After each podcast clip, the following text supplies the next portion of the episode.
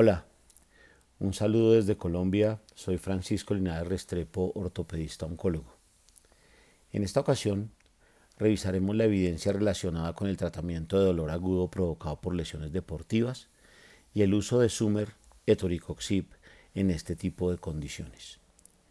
La idea fundamental es alcanzar el alivio necesario para volver a la práctica deportiva, indicando que Sumer es una opción segura y bien tolerada en el manejo de lesiones deportivas.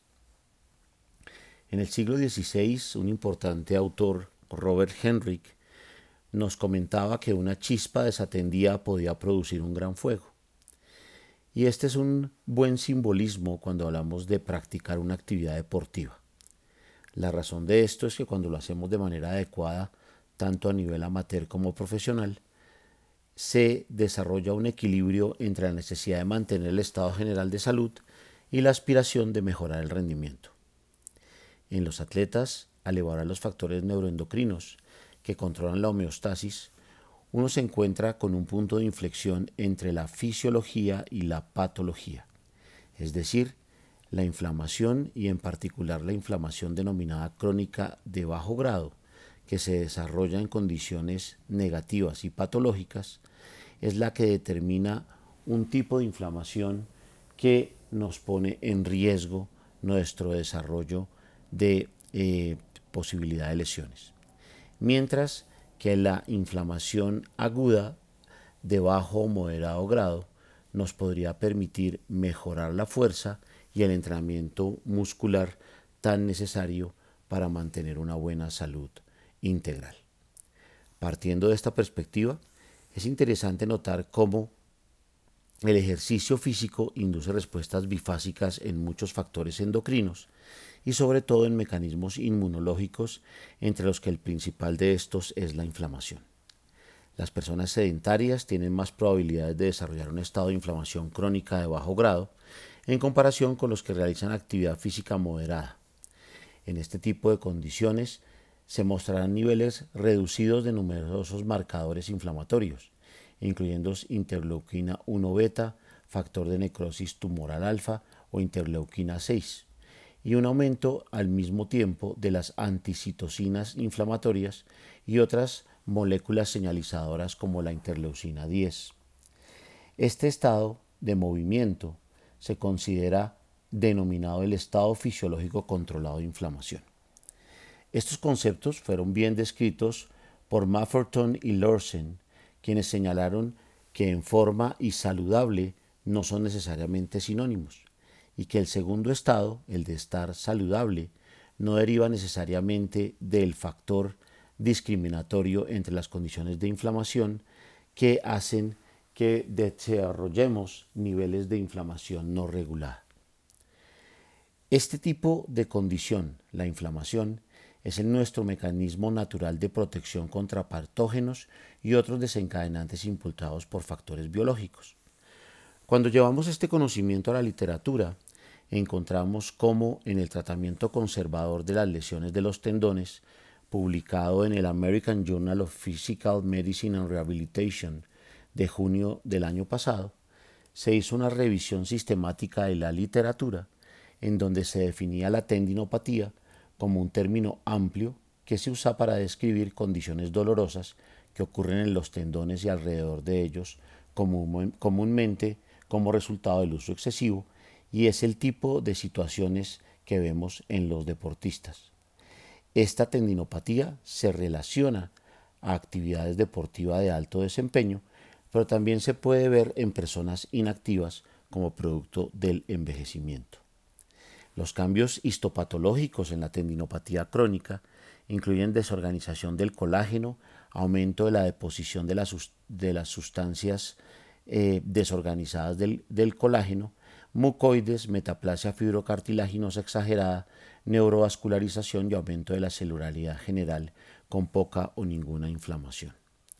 En esas condiciones se realiza una búsqueda electrónica en bases de datos de PubMed, Embase y el registro central de la colaboración Cochrane, en donde la palabra clave fue tendinopatía y se incluyeron tendinopatías del manguito rotador, epicondilitis lateral o tendinopatía del extensor común de los dedos, tendinopatía rotuliana del tendón rotuliano o rodilla del saltador, tendinopatía del tendón de Aquiles. Y en estas eh, búsquedas se comparaban los diferentes métodos de manejo con antiinflamatorios, fisioterapias, manejos de células madres. Cuando se determinaba cuál era el punto de inflexión del uso de los antiinflamatorios, los inhibidores COX-2 tuvieron una especial característica y es que lograban modular la inflamación y al modular la inflamación permitían mejorar condiciones de reparación tendinosa. Entonces no solamente era importante utilizar COX-2 dentro del manejo y dentro de ellos Sumer para obtener un control del dolor, sino que también ayudaban en la modulación de la cicatrización tendinosas. Otra publicación interesante cuando llevamos el hecho de que el esguince del tobillo es una de las más frecuentes que se dan en pacientes que practican deporte, los doctores Rogelio Teixeira en el año 2 y los doctores de Silva Cristiano y Sousa Lauriño en el, en el cielo de ingreso gratuito de Brasil del 2012, hacen un análisis de lo que pasa con, con, el esguince de cuello de pie. Y son enfáticos en afirmar que pues, es una de las urgencias ortopédicas más frecuentes en el mundo y el objetivo era evaluar si 60 miligramos diarios de Sumer son tan efectivos como 90 miligramos diarios de toricoxib para tratar el dolor y la inflamación en pacientes con esguince del tobillo grado 1 y grado 2. Este estudio incluyó 43 eh, pacientes con esguince eh, grado 1 y 2 con una edad media de 32 años. Se distribuyeron aleatoriamente y se les dio a la mitad de ellos Sumer de 90 miligramos y a la otra mitad Sumer de 60 miligramos. Los resultados fue que se encontró una mejoría significativa del dolor en ambos grupos de pacientes.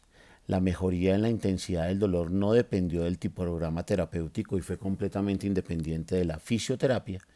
Y las dosis de toricoxib de 60 miligramos y de 90 miligramos fueron muy eficaces y muy bien controladas para manejar el dolor agudo en pacientes con esguince del cuello del pie.